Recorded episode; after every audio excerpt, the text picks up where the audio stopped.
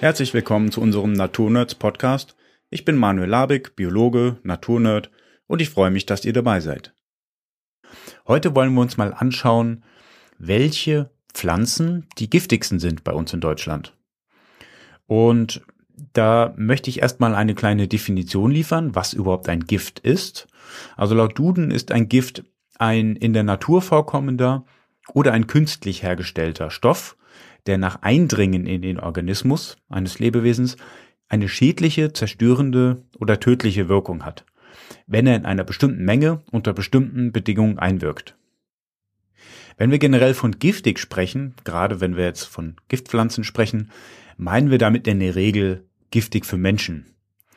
Weil es gibt natürlich einige Stoffe, die sind für gewisse Lebewesen giftig, für andere wiederum nicht. Zum Beispiel würde man eigentlich jetzt von Sauerstoff nicht unbedingt von einem Gift sprechen, aber es gibt anaerobe Bakterien, für die ist es das stärkste Gift überhaupt. Und manchmal wird die Giftwirkung in der Literatur auch eingeschränkt. Das heißt, oft steht in der Literatur oft äh, dabei, diese Pflanze ist besonders giftig für Weidetiere zum Beispiel oder besonders giftig für Pferde. Da wird dann schon ähm, relativ regelmäßig unterschieden. Wenn man über Giftpflanzen spricht, dann fällt meistens ein Name, Paracelsus. Äh, Paracelsus wurde als Philippus Aureolus Theophrastus Bombastus von Hohenheim, äh, 1493 geboren, war ein Schweizer Arzt, Alchemist und Philosoph und gilt so als Wegbereiter der modernen Medizin. Ich persönlich bin kein Freund solcher Aussagen, denn es sind immer viele Menschen an einer Entwicklung beteiligt nur meistens merkt sich die Geschichtsschreibung eben nur einen Namen. Jedoch hat er sich ziemlich früh mit den Giften und deren Wirkungen auch beschäftigt und hat da auf jeden Fall einiges beigetragen. Und sein berühmtes Zitat, das jetzt ins Hochdeutsche übersetzt ungefähr so klingt, alle Dinge sind Gift und nichts ist ohne Gift, allein die Dosis macht, dass ein Ding kein Gift ist. Ähm, dieses Zitat gilt auch heute noch ähm, und spielt eine wesentliche Rolle, wenn wir über Giftpflanzen sprechen. Dieser Satz bedeutet nämlich auch, dass potenziell alle Stoffe auch als Gift wirken können, wenn sie denn entsprechend hoch dosiert werden. Was ist denn überhaupt eine Giftpflanze, wenn wir prinzipiell alle Pflanzen als Giftpflanzen einstufen können, wenn wir eben nur die entsprechende Dosis zu uns nehmen? In der Regel spricht man von Giftpflanzen, wenn eben bereits geringe Dosen oder nur eben kleine Mengen für uns Menschen schon schädlich wirken können. Um die Stärke der Giftwirkung eines Stoffs quantifizieren und damit auch vergleichen zu können, verwendet man unterschiedliche Werte. Relativ weit verbreitet ist der LD50-Wert. Der bezeichnet eine Dosis, bei der 50 Prozent der untersuchten Tiere, die man eben für dieses, diesen, äh, diese Analyse eben genutzt hat, Labortiere, meist Mäuse oder Ratten, den man den Stoff oral eingeflößt hat oder in die Haut oder auf die Haut aufgetragen hat, innerhalb von 24 Stunden sterben. Und LD steht dann eben für letale Dosis. Und der Wert wird meistens in Gramm oder in Milligramm pro Kilogramm Körpergewicht angegeben. Wenn man versucht, die giftigsten Pflanzen zu ranken äh, und eben so eine nebeneinander zu stellen und zu vergleichen, dann gibt es ein paar Schwierigkeiten. Die bisherigen Bewertungen zur Giftigkeit von Pflanzen beruhen zum einen auf Analysen von Vergiftungsfällen bei Menschen, äh, bei denen man dann eben solche Vergiftungsfälle im Nachhinein sich angeschaut hat, zum anderen aber auch auf Tierversuche. Dieser vorher genannte LD50-Wert, der ist dabei nicht immer aussagekräftig, weil ihr wisst es sicher, man kann solche Vergleiche nicht immer ziehen und nur weil etwas bei Mäusen oder Ratten äh, wirkt, heißt es nicht, dass man das eben eins zu eins auf den menschlichen Körper übertragen kann. Dann sind auch manche Analysen schon relativ alt und die Daten ein bisschen veraltet. Manchmal wurden Methoden verwendet, die man heute nicht mehr verwendet oder eben die Instrumente waren damals nicht genau genug. Das heißt, da gibt's auch noch riesen Lücken, was die Daten einfach angeht. Dann ist es so, dass Toxine super vielfältig sind. Also Pflanzen produzieren eine Vielzahl von chemischen Verbindungen, die theoretisch giftig sein können. Und diese Toxine können in unterschiedlichen Konzentrationen und Kombinationen auch auftreten. Ähm, und das macht die, diese Bestimmung der Giftigkeit eben super komplex. Es gibt Pflanzen, die enthalten mehrere giftig, giftige Verbindungen, andere eben nur einzelne giftige Substanzen. Manchmal gibt es dann eben auch Wechselwirkungen zwischen den Stoffen und manches wird dadurch verstärkt, manche Wirkungen werden verringert und so weiter. Also das macht es eben super schwer zu vergleichen. Und was die Datenmenge angeht, ähm, es wurden auch nur der Bruchteil aller bekannten Arten, und wir sprechen hier immerhin von über 250.000 äh, Pflanzenarten, detailliert untersucht. Dann gibt's natürlich noch Toxine, die nicht akut giftig wirken, also die kann man erstmal zu sich nehmen und es passiert nichts. Aber bei dauerhafter Einnahme können sie eben zum Beispiel leberschädigend oder tumorfördernd wirken. Das hat man zum Beispiel bei den Kreuzkräutern, kennt man so vom Jakobskreuzkraut oder einigen Boraginaceen, also Raubblattgewächsen wie dem Beinwell zum Beispiel. Heute schauen wir uns aber wirklich nur akut giftige Arten an und nicht nur giftige, sondern eben stark giftige Arten. Dann ist es so, dass Menschen und natürlich auch andere Tiere unterschiedlich auf Pflanzengifte reagieren. Manche können bestimmte Toxine verstoffwechseln oder haben Entgiftungsmechanismen und andere tolerieren gewisse Giftstoffe und dann gibt es wiederum Arten, die sehr, sehr sensibel auf bestimmte Toxine reagieren. Da ist es so, ähm, dass zum Beispiel Hunde überhaupt nicht gut auf verschiedene Stoffe, die in Schokolade und Avocado zum Beispiel vorkommen, reagieren und unter Umständen sogar dran versterben. Äh, wir Menschen haben da in der Regel kein Problem mit. Also da kann man jahrelang kiloweise Schokolade verdrücken und nichts passiert. Und umgekehrt natürlich auch. Ne? Also ähm, Maiglöckchen können zum Teil von Ziegen gefressen werden, Rehe fressen unbeschadet kleinere Mengen von Eibennadeln, was uns ziemlich schnell umhauen würde. Dann gibt's aber auch innerhalb einer Art, zum Beispiel jetzt bei uns Menschen, ganz individuelle Unterschiede, die eben zurückzuführen sind auf die Gesundheit, Alter und aber auch die genetische Veranlagung. Dann gibt's auch ganz lokale Unterschiede, also je nachdem, wo die Pflanzen wachsen. Die Giftigkeit hängt auch von ihrem natürlichen Lebensraum ab.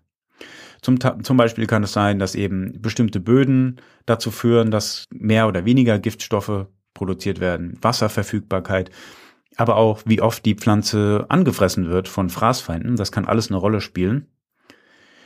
Und eine Pflanze, die in einer Region giftig ist, kann in einer anderen Region möglicherweise weniger giftige Auswirkungen haben. Eine weitere Schwierigkeit ist, dass bei manchen Giftpflanzen nur bestimmte Pflanzenteile giftig sind. Also zum Beispiel sind bei den Kartoffeln die grünen Pflanzenteile giftig, die Blätter sind ziemlich stark giftig. Die Kartoffeln, wenn sie später, wenn man sie zum Beispiel in der Sonne oder im Licht gelagert hat, grün werden, sind auch die grünen äh, Bestandteile giftig und der Rest ja, lässt, lässt sich durch Kochen der hellen äh, Teile der Kartoffel genießbar machen. Dann ist es manchmal so, dass bestimmte Pflanzenteile erst durch eine zu, Zubereitungsmethode essbar werden und vorher giftig sind. Dazu gehören zum Beispiel die Bohnen. Äh, die sind jetzt roh ähm, giftig, können aber durch Kochen eben ja zu einer wertvollen Speisepflanze werden. Und es gibt auch Stoffe, die gar nicht innerlich wirken, sondern zum Beispiel mit Sonnenlicht reagieren.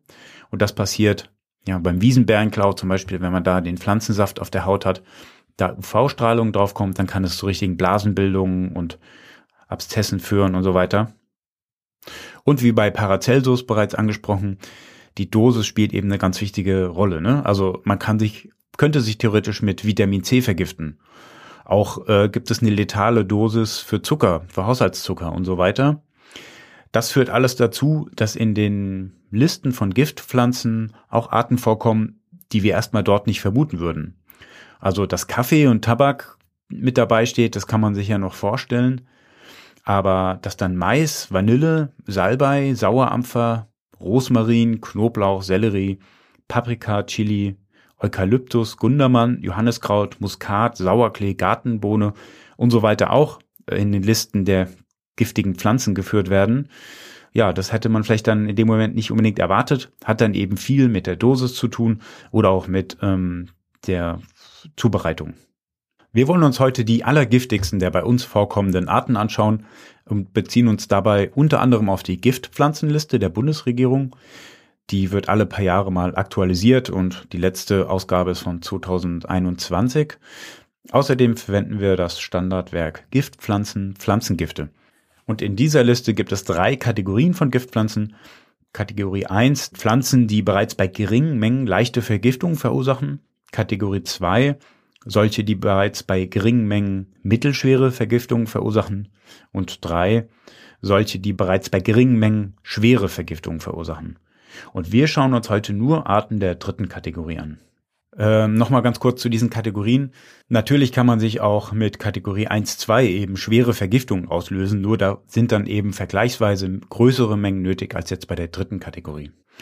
Und diese Listen, die sind auch, ähm, es gibt nicht nur diese äh, beiden Quellen, sondern es gibt natürlich noch andere. Ähm, und je nachdem gehören auch manche Arten, die wir jetzt heute vorstellen, eher zur Kategorie 2, im Extremfall sogar Kategorie 1. Also da ähm, sind sich Toxikologen auch nicht immer einig und genau, wird man auch unterschiedliche Angaben finden einfach. Anfangen möchte ich mit ähm, einer Gattung, die zu den giftigsten Pflanzen Mitteleuropas gehören, und zwar den Eisenhüten, Arconicum. Ähm, Eisenhut gehört zu den Hahnenfußgewächsen und fast die gesamte Familie ist giftig bei den Hahnenfußgewächsen. Beim Eisenhut kommen bei uns mehrere Arten beziehungsweise einige Unterarten noch vor. Äh, der blaue und der gelbe Eisenhut ist so am häufigsten und die findet man relativ regelmäßig in den Alpen, in Mittelgebirgen und eher so in Wäldern und Gewässernähe, aber auch auf Feuchtwiesen. Es sind auch relativ beliebte Zierpflanzen in Gärten und sind streng geschützt. Eisenhut wird so bis 1,50 hoch ungefähr. Die Blätter sind so handförmig geteilt und blüht im Juni bis August und Eisenhut hat so blaue oder eben auch gelbe, helmartige Blüten. Sehen erstmal nicht so aus wie die Blüten vieler anderer Hahnenfußgewächse, die meistens eher so Scheibenblumen sind. Kennt man eben von diesen typischen Wiesen-Hahnenfußgewächsen wie, ähm, wie dem knolligen Hahnenfuß und so weiter. Sondern die sind eher so, ja, helmartig. Und beim Eisenhut ist die gesamte Pflanze hochgiftig ähm, und wird eben auch nicht selten als die giftigste heimische Art Mitteleuropas beschrieben. So 0,2 bis 2 Gramm äh, der Wurzel und oder Samen können schon tödlich sein. Und das äh, Gift ist ein, ein Alkalo und das Gift ist ein Alkaloid und das heißt Aconitin. Und Alkaloide sind chemisch nicht ganz eindeutig definiert. Ähm, sie verbindet, dass sie alkalisch, also basisch sind und Stickstoff enthalten. Meistens schmecken sie bitter. Andere häufige Alkaloide sind Koffein, äh, Nikotin, Morphin, also von Morphium und Heroin bekannt, Piperin im Pfeffer und auch Kokain. Was jetzt die Tödlichkeit von Aconitin in Reinform angeht, da liegt der LD50-Wert so zwischen 0,16 Milligramm und einem Milligramm pro Kilogramm Körpergewicht nochmal so zum Vergleich, ne? Also 1000 Milligramm sind ein Gramm und wir sprechen hier von 0,16 Milligramm. Das ist wirklich sehr, sehr wenig. Ähm, das Gift macht aus, dass es ziemlich schnell resorbiert wird über die Schleimhäute, aber zum Teil auch über die intakte Haut. Das heißt, es kann dann schon gefährlich werden, wenn man die Pflanze im Garten schneidet und mit dem Pflanzensaft in Berührung kommt. Da muss man auf jeden Fall ziemlich aufpassen. Und ähm, Vergiftungsfälle sind da relativ gut dokumentiert weil es da recht viele Beschreibungen gibt von Vergiftungen. Zum Teil sind die gewollt, aber auch ähm, zum Teil durch Suizid, zum Teil eben aber auch äh, durch Verwechslung mit anderen Pflanzen, vor allem vor der Blüte. Und die Giftwirkung wird äh, wie folgt beschrieben. Man hat ein sehr, sehr ausgeprägtes Kälteempfinden, man friert sehr stark und Betroffene haben von Eiswasser in der Blutbahn gesprochen.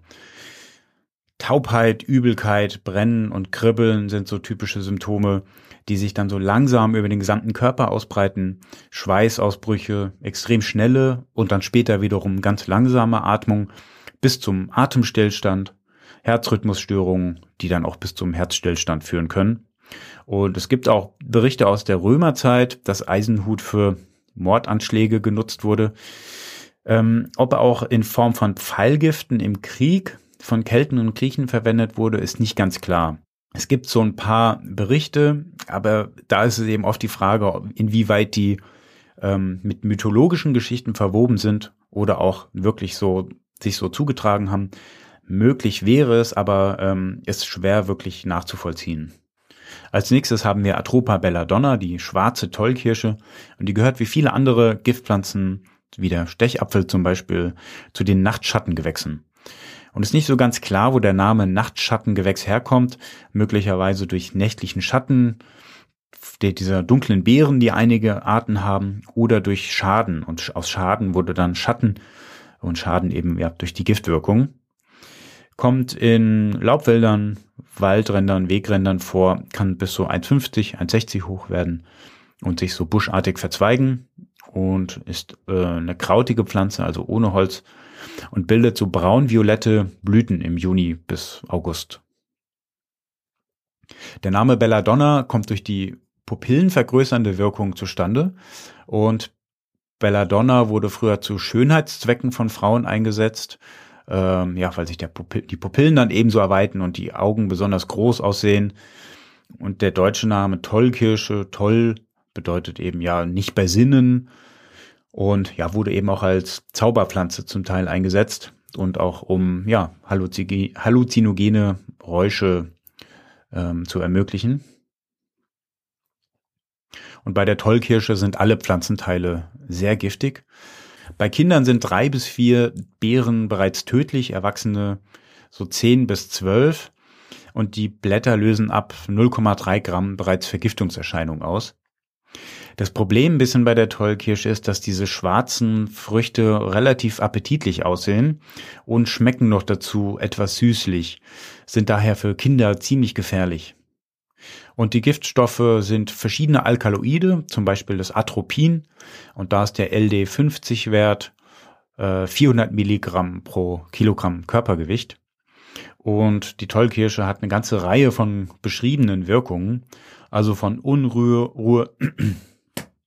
Und die Tollkirsche hat eine ganze Reihe von beschriebenen Wirkungen, also von Unruhe über Erregung, äußert sich in Bewegungsdrang, wird auch als manchmal als Tanzlust beschrieben, aber auch teils in sexuelle Erregung, Rededrang, Euphorie, Tobsucht, Wutanfälle, Wein- und Lachkrämpfe, Zuckungen, Bewegungsstörungen, Übelkeit, Herzklopfen, schnelle Atmung, maximale Erweiterung der Pupillen, wie schon eben beschrieben, und dadurch auch äh, das Gefühl, dass man extrem stark geblendet wird, Sehstörungen, Sprachstörungen, trockene und heiße Haut, stark, generell eine stark erhöhte Körpertemperatur, Durst und gleichzeitig aber Schluckbeschwerden, was natürlich eine unschöne Kombination ist, Bewusstlosigkeit, Halluzination, Erschöpfung und dann fällt man in der Regel in so einen narkoseähnlichen Schlaf, aus dem man auch, äh, aus dem man erstmal nicht mehr einfach geweckt werden kann.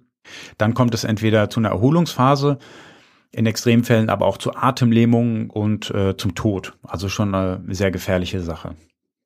Früher wurde Tollkirsche so als halluzinogene Ritualpflanze verwendet, möglicherweise auch ähm, medizinisch. Im Mittelalter assoziierte man sie mit dem Teufel, ja, was wahrscheinlich durch die ausges äh, ausgelöste sexuelle Erregung und den Trancezuständen, äh, was wahrscheinlich daran liegt, äh, dass eben ja Pflanzen, die sowas auslösen, oft mit dem Teufel im Bunde waren.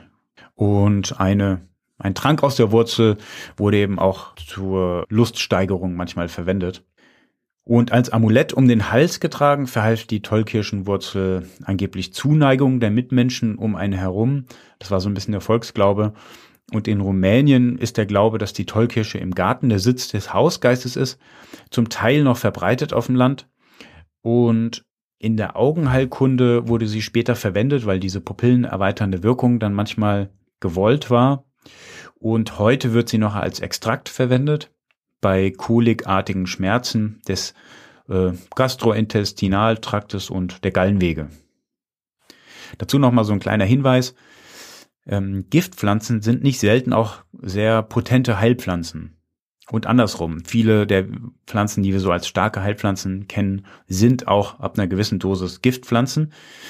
Und ähm, das müssen wir uns immer eben äh, klar machen. dass wir als Laien oder mit unseren Möglichkeiten, die wir so zu Hause haben, diese richtige Menge, nie, Menge niemals einstellen können. Dann hätten wir Hyos cyamus niger, das schwarze Bilsenkraut.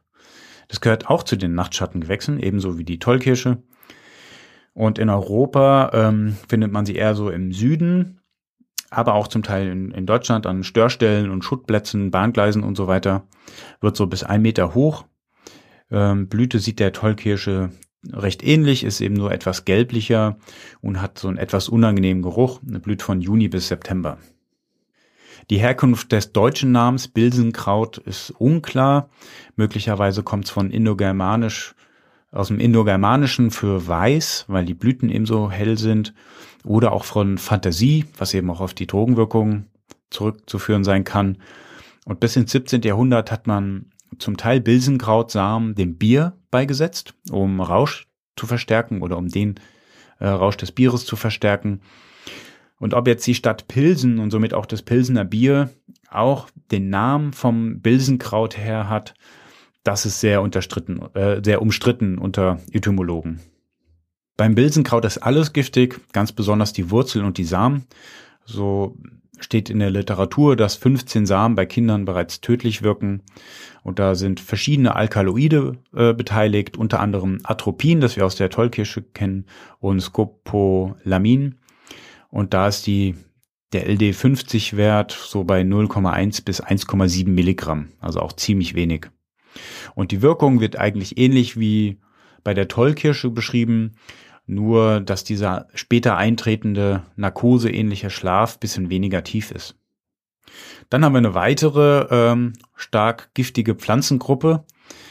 Ähm, und zwar stelle ich jetzt hier mal drei verschiedene Gruppen vor, die äh, wobei nur zwei miteinander verwandt sind. Und zwar Kartoffel und Tomate sind auch beides Nachtschattengewächse und die bei uns zu Speisezwecken angepflanzt werden und auch in manchen Gärten tatsächlich die stärksten vorhandenen Giftpflanzen sind. Ja, woran liegt das jetzt? Warum sind jetzt Kartoffeln und Tomate starke Giftpflanzen? Ja, auf jeden Fall. Also bei Tomate und Kartoffeln sind die grünen Pflanzenteile, also die Blätter zum Beispiel oder auch die Stängel, sind super giftig, sind sehr starke Giftpflanzen. Ähm, auch grüne Tomaten sind nicht ohne. Die Kartoffel zum Beispiel war 2022 die Giftpflanze des Jahres. Und Kartoffeln und Tomaten haben in den grünen Bestandteilen das hitzebeständige Alkaloid Solanin. Solanin, der Name kommt eben von den Solanaceen, also den Nachtschattengewächsen. Und da ist der äh, LD50-Wert so bei 67 Milligramm. Und die Solanin kann Schwellungen, Blasen und Brennung, äh, Brennen im Mund auslösen, Erbrechen, Durchfall, Muskelzittern, Krämpfe, Atemstörungen, Blut im Urin Deswegen sollte man auch keine grünen Kartoffeln verwenden, sondern alles Grüne abschälen und auch ähm, keine rohen grünen Tomaten einfach so essen und auf gar keinen Fall die Blätter und die Beeren von Kartoffeln verwenden. Dann gibt's noch eine dritte Gruppe, die gehört nicht zu den Nachtschattengewächsen, sondern sind Hülsenfrüchtler und dazu gehören jetzt verschiedene Bohnen. Und rohe Bohnen enthalten das Protein Fasin, und das ruft äh, Erbrechen, Durchfall, Schleimhautentzündung, Krämpfe und auch Schock hervor. Und das wird aber durch Hitze zerstört. Das heißt, die, da können wir die Bohnen gekocht sehr gut verwenden, aber roh sind sie eben stark giftig. So, als nächstes stelle ich drei Arten vor, die alle zur Familie der Doldenblütler gehören. Doldenblütler, also Apiaceen, ist eine Familie, zu der auch ganz viele Nutzpflanzen und Gewürzpflanzen gehören. Also Fenchel, Dill, Anis, Kümmel, Koriander und so weiter sind alles Dollenblütler, die Möhre auch zum Beispiel oder Pastinake. Aber es gibt eben auch ein paar sehr, sehr giftige Arten. Und bei unseren Kräuterführungen und Ausbildungen warnen wir immer davor, dass Anfänger und Anfängerinnen Doldenblütler sammeln. Ähm, zum Beispiel ist der Kerbel am Anfang, bevor es noch keine Blüte gibt, relativ schwer vom gefleckten Schierling zu unterscheiden und das kann dann unter Umständen tödlich, äh, tödlich ausgehen. Deshalb ähm, ja, würde ich empfehlen, die Doldenblütler, diese gesamte Familie, erst dann zu sammeln, wenn man sich schon ein bisschen auskennt. Und den ersten Doldenblütler, den ich vorstellen möchte, ist der Wasserschierling, Cicuta virosa. Ähm, wie der Name sagt, wächst die eher so an feuchteren Standorten, Gräben, Sümpfen, Gewässerufer, wird so ein Meter hoch und hat auch möhrenähnliche Doldenblüten und blüht von Juli bis August und die Blätter sind stark gefiedert, was auch bei ganz vielen Doldenblütlern der Fall ist. Das bedeutet, dass die Blätter eben nicht aus einem großen Blatt bestehen, sondern äh, in ganz viele kleine Teilblätter ähm, zerfasert sind. Kennt man so von der Petersilie zum Beispiel. Genau, dazu sagt man gefiedert. Beim Wasserschierling sind alle Teile hochgiftig. Ganz besonders giftig sind Stängel und die Wurzeln. Äh, Zykotoxin ist da drin. Das ist ein Polyin, also eine unverzweigte Kohlenwasserstoffgruppe. Und das ist ein Krampfgift. Ähm, das beginnt mit einem Brenn, äh, Brennen in dem Mund, Übelkeit, Epilepsieartige Krämpfe, zum Teil mit Schaum vor dem Mund, Erweiterung der Pupillen, Schock, Bewusstlosigkeit, Atemlähmung und im Extremfall dann eben der Tod. In Preußen wurde 1818 verordnet, dass die Pflanze ausgerottet werden soll. Zum Glück hat es nicht funktioniert, weil sie ist eben auch für Bienen und Fliegen eine wichtige Nahrungsquelle und es gibt sogar Tiere, ja, die sich unbeschadet und je nach Standort ausschließlich von den Blättern ernähren, ernähren wie zum Beispiel die Raupe des äh, Schwalbenschwanzes. Den zweiten Doldenblütler, den ich vorstellen möchte, ist der gefleckte Schierling, Conium maculatum. Ähm, kommt äh, je nach Region gar nicht so selten vor. So in Berlin, Brandenburg zum Beispiel kommt sogar relativ häufig vor. Und der kommt mit trockenen Standorten gut zurecht und wächst auch so an Ruderalstellen und so. Vor der Blüte, ja, sieht er dem Wasserschierling zum Beispiel relativ ähnlich, kann aber viel größer werden. Also der wird zum Teil über zwei Meter, der gefleckte Schierling. Und der hat so einen rötlich gefleckten Stängel, aber auch nicht immer. Das heißt, manche Erkennungsmerkmale reichen nicht aus, sondern braucht mehrere Merkmale, weil es eben ab und zu mal auch Ausnahmen gibt. Und ein Kumpel von mir hat mal gesagt, ja, er findet, der gefleckte Schierling sieht ja schon auch so aus wie eine Leiche, wie das, was er hervorrufen kann, wenn man ihn isst, weil er eben so ein bisschen weißlich unten ist, weißlichen Stängel, so ein bisschen fahl und so rötliche, bläuliche Flecken hat, wie so eine Wasserleiche oder so. Und die Blätter sehen Möhren oder Petersilien ähnlich aus. Äh, und wie gesagt, die Verwechslungsgefahr ist sehr groß, vor allem wenn man Wiesenkerbel sammeln möchte und sich noch nicht so gut auskennt. Blüht im Juni bis September und da sind auch alle Teile hochgiftig. Das, Hauptal äh, das Hauptalkaloid ist Koniin und da liegt der LD50-Wert so bei 20 bis 80 Milligramm. Äh, es wird sehr leicht und schnell aufgenommen durch Schleimhäute, aber auch durch unverletzte Haut. Also ähnlich wie beim Eisenhut, den wir vorhin gesprochen haben, kann da auch das Gift durch die intakte Haut durchkommen. Und es äußert sich durch ein Brennen im Mund, durch Lähmung der Zunge, Erbrechen, kann eben sehr, sehr langer Todeskampf auch werden, bis zu zwölf Stunden. Es entsteht wie beim Eisenhut so eine aufsteigende Kälte, man friert total, äh, Taubheit an verschiedenen Körperteilen, Atemlähmung und das alles bei vollem Bewusstsein. Das heißt, es macht es ja noch mal schlimmer, wenn man dann nicht wenigstens in einem tranceartigen Zustand ist und nicht mehr so viel mitkriegt, sondern bei vollem Bewusstsein. Und bekannt ist der gefleckte Schierling vielleicht auch durch ähm, Sokrates. Sokrates wurde ja zum Selbstmord gezwungen mit Hilfe des Schierlingsbechers. Und dazu wurde eben diese Pflanze in der Antike relativ häufig für Todesurteile verwendet.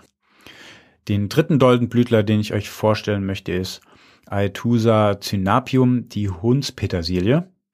Und Hund äh, findet sich öfter mal in deutschen Pflanzennamen und das ja bedeutet eher so, dass das eine etwas minderwertigere Art ist von einer Gruppe, zum Beispiel Hundskerbel oder Hundsrose, ist eben nicht die echte, echte Art, äh, die man verwenden will, sondern eben eine Schwesterart, die ein bisschen weniger wert ist.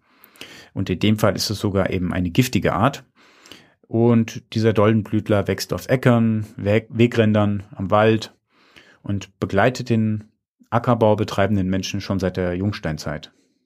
Hundspetersilie ist deutlich kleiner als der Schierling, so unter ein Meter und gibt auch eine gewisse Verwechslungsgefahr mit der Petersilie, deswegen heißt sie auch so. Und die Blätter ähm, sollen so ein bisschen mäuseartig riechen, aber da frage ich mich manchmal, ja gut, wer weiß denn schon, wie Mäuse riechen? Außer ein paar Leute, die vielleicht Mäuse als, als Kinder hatten oder so. Ja, blüht von Juni bis September und der Hauptwirkstoff ist Aetosin. Das ist auch ein Polyin wie beim Wasserschierling. Und es beginnt mit einem Brennen im Mund. Man wird recht schnell blass und entwickelt einen kalten Schweiß, beschleunigter Puls, Dunkelverfärbung der Haut mit der Zeit, äh, Krämpfe, aufsteigende Lähmung, Bewusstseinseintrübung, Atemlähmung und dann im Extremfall bis zum Tod. Dann haben wir Colchicum autumnale, die Herbstzeitlose. Gehört zur Familie der zeitlosen Gewächse und die mögen so nicht, nicht ganz so trockene Wiesen. Das ist eine sehr hübsche, etwas krokusartig wirkende äh, Pflanze, die so rosafarbene Blüten bildet und nicht so wie die meisten anderen Pflanzen in unseren Breiten im Frühling oder im, im Sommer blüht, sondern im Herbst und daher hat sie auch ihren Namen. Ja, bei der Herbstzeitlosen sind alle Pflanzenteile giftig, aber ganz besonders die Knolle und die Samen. Das ähm, entsprechende Alkaloid ist Colchicin und da liegt der LD50-Wert bei 1,7 Milligramm bei der Maus und das ist auch wirklich super wenig. Möglicherweise sind bereits 20 Milligramm für Erwachsene tödlich. Also nur mal zur Erinnerung, 1000 Milligramm sind ein Gramm. Und das Gift hemmt die Zellteilung und das ist eben auch eine ganz besondere Art von Gift weil es eben ein bisschen dauert. Ähm, kann zwei bis sechs Stunden dauern, bis die ersten Symptome auftreten. Wirkt also viel später als die jetzt zuvor genannten Gifte. Und Symptome sind unter anderem Übelkeit, Benommenheit, Schock, Harndrang, krampfartige Bauchschmerzen, Lähmungen, Herzrhythmusstörungen, blutiger Durchfall, Blaufärbungen der Haut, also auch durch, durch Sauerstoffmangel, schneller Puls, Atemlähmung und Tod, der kann aber bis zu drei Tage lang äh, auf sich warten lassen. Die Herbstzeitlose wird manchmal mit Bärlauch verwechselt, deswegen ist es super wichtig, sich beim Bärlauchsammeln darüber im Klaren zu sein und sich die Merkmale, Unterscheidungsmerkmale eben ganz genau anzuschauen. Der Geruch ist übrigens kein gutes Unterscheidungsmerkmal beim Bärlauch, weil manchmal wachsen Bärlauch und Maiglöckchen und ab und zu sogar mit Herbstzeitlose zusammen, bilden dann einen Bestand. Und wenn man dann an, am Bärlauchblatt reibt und dann an den Händen riecht, dann riecht es zwar nach Bärlauch, aber alle Pflanzen, die man, alle Pflanzen, die man danach auch an, äh, anfasst und berührt, die riechen natürlich auch nach Bärlauch, weil die Hände nach Bärlauch riechen. Der Geruch bleibt natürlich an den Fingern haften. Von daher ist es kein gutes Unterscheidungsmerkmal. Wichtig sind die optischen Unterscheidungsmerkmale. So, Nummer 9, die ich heute vorstellen möchte, ist die Eibe. Im Grunde oder streng genommen gehört die Eibe gar nicht unbedingt zu den zehn giftigsten Arten, die wir bei uns haben, aber dadurch, dass sie so häufig in, im urbanen Raum vorkommt, wollte ich sie trotzdem unbedingt vorstellen. Die Eibe gehört zu der Familie der Eibengewächse, ist in unseren Wäldern leider sehr selten geworden und auch streng geschützt, wird aber häufig als Hecke in Parks, Friedhöfen, Gärten und so Spielplätzen und so weiter auch gehalten und kann bis zu 15 Meter hoch werden. Und die Nadeln sehen so aus, als hätten sie so einen Seitenscheitel. Und die Rinde ist rötlich und blättert so ein bisschen ab. Die roten Früchte in Anführungszeichen äh, sind eigentlich gar keine Früchte, denn nach der Definition einer Frucht existieren die nur bei Bedecktsamern. Und die Eibe ist ein Nadelbaum, also ein Nacktsamer. Hier nennt man dieses rote, leicht süßlich schmeckende Gebilde um den Samen herum Arillus oder auch Samenmantel. Bei der Eibe sind alle Teile giftig, auch das Holz. Das heißt, wenn man zum Beispiel das Holz schleift oder so, muss man sich dann auch davor schützen. Ähm, die Samen sind ziemlich giftig, die Nadeln sind giftig. Nur der Arillus ist nicht giftig. Das rote, fleischige, was den Samen umgibt.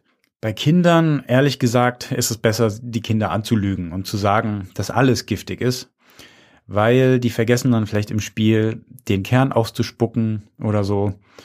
Deswegen besser sagen, alles ist an der Eibe giftig.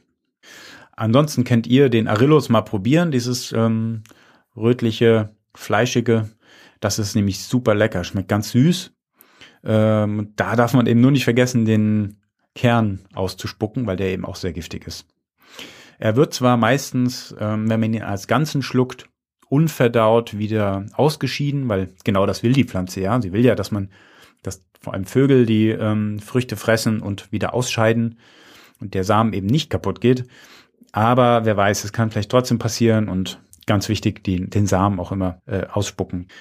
Ähm, die Eibe enthält viele verschiedene Gifte, unter anderem das Alkaloid Taxin. Da liegt die LD50-Menge bei der Ratte bei 4 Milligramm, also auch sehr wenig. Und eine Bekannte von mir, die hat gehört, dass man Fichtennadeln verwenden kann, dass man da einen Tee draus machen kann. Also ist sie durch den Park gelaufen, hat sich so ein paar Triebe mitgenommen, hat darauf umgekaut. Nach einer Stunde haben sich ihre Pupillen erweitert. Sie wurde stark von der Sonne geblendet, musste sich übergeben und im Krankenhaus wurde dann der Magen ausgepumpt und sie war drei Tage auf der Intensivstation, weil sie eben so eine Handvoll Eibennadeln gekaut hat. Das kann also recht schnell gehen. Wenn man keine Hilfe bekommt, dann geht, ja, geht das dann weiter mit Pulsveränderungen, dass man ganz lang, pul langsamen Puls bekommt, äh, röchelnde Atmung, die auch immer langsamer wird, Herzrhythmusstörungen, Bewusstlosigkeit, Koma bis eben dann hin zum Tod. Wir Menschen vertragen Eibennadeln überhaupt nicht gut. Hirscharten wie Rehe zum Beispiel, aber auch Ziegen fressen Eibe relativ unbeschadet. Was wahrscheinlich ähm, daran liegt, dass sie im Speichel gewisse Enzyme haben, die diese Alkaloide dann noch vor der Verdauung abbauen können. Als letztes hätten wir Daphne Mezereum, den echten Seidelbast. Eine super schöne Pflanze. Ist ein Seidelbastgewächs äh, und die meisten werden ihn gar nicht sehen, weil es eine sehr, ja, seltene Art eigentlich mittlerweile geworden ist. Die ist nicht besonders häufig und wächst in schattigen Laubmischwäldern. Ist ein kleiner Strauch, blüht rosa Februar bis April und meistens noch bevor die Blätter vollständig entfaltet sind. Und beim Seidelbast sind alle Teile giftig, also besonders die roten Beeren und die Rinde. Für einen Erwachsenen gelten zehn Beeren bereits als tödlich. Da ist ein Gift drin namens äh, Daphnin und das ist ein Kumarin. Das ist eine Stoffgruppe, die wir von Waldmeister kennen oder auch das, was, was Heu so ähm, nach Heu riechen lässt. Das sind auch oft Kumarine. Früher hat man ähm, äh, den Seidelbast so als Niespulver genutzt, denn das ist auch das, was das Gift unter anderem auslöst. So ein häufiges Niesen Anschwellen der Zunge kann es auch führen. Übelkeit, Fieber, Krämpfe, Nierenschädigungen, Kreislaufkollaps und eben bis hin zum Tod. Äußerlich ist es auch recht heftig, weil wenn man mit dem Pflanzensaft in Berührung kommt oder auch mit den Früchten, kann es zu einer Reizung der Haut führen, zu Blasenbildung, Entzündungen. Und früher wurden in der Volksmedizin mit Spiritus befeuchtete Baststücke vom äh, Seidelbast oder auch mit Honig vermischte Blätter als Auflage bei Wunden und Geschwüren eingesetzt. Die Beeren wurden als Abführmittel genutzt und der Volksglaube schrieb dem echten Seidelbast eine hexenabwehrende Wirkung zu. Und also im Alpenbereich hat man auch geglaubt, dass man einen günstigen Einfluss auf die Milchleistung von Kühen haben kann, indem man mit Hilfe von Seidelbastzweigen die Kühe auf die Weide treibt. Genau, das war jetzt mal eine ganz kurze Reise in die Welt unserer giftigsten Pflanzen. Natürlich gibt's noch ganz, ganz andere Pflanzen. Das waren jetzt fast alles Pflanzen, die bei uns ähm, natürlicherweise vorkommen und bei uns heimisch sind. Natürlich die Gartenbohne, Kartoffel, Tomate ähm, jetzt nicht. Aber ähm, es gibt in vielen Gärten, vielen botanischen Gärten, aber auch privaten Gärten natürlich noch viel, viel äh, mehr giftige Pflanzen, zum Teil auch noch giftigere Pflanzen, die haben wir jetzt heute gar nicht besprochen. Ja, weil wir uns heute erstmal mit unseren heimischen Pflanzen auseinandersetzen wollten, bis auf die Kartoffel, Tomate und Gartenbohne. Genau, geht mit diesem äh, Wissen verantwortungsvoll um und ja, die wichtigste Regel von allen ist wirklich niemals Pflanzen essen, bei denen ihr nicht 100% sicher seid, was es für Pflanzen sind. Und ja, ich wünsche euch noch eine schöne Zeit und bis zum nächsten Mal.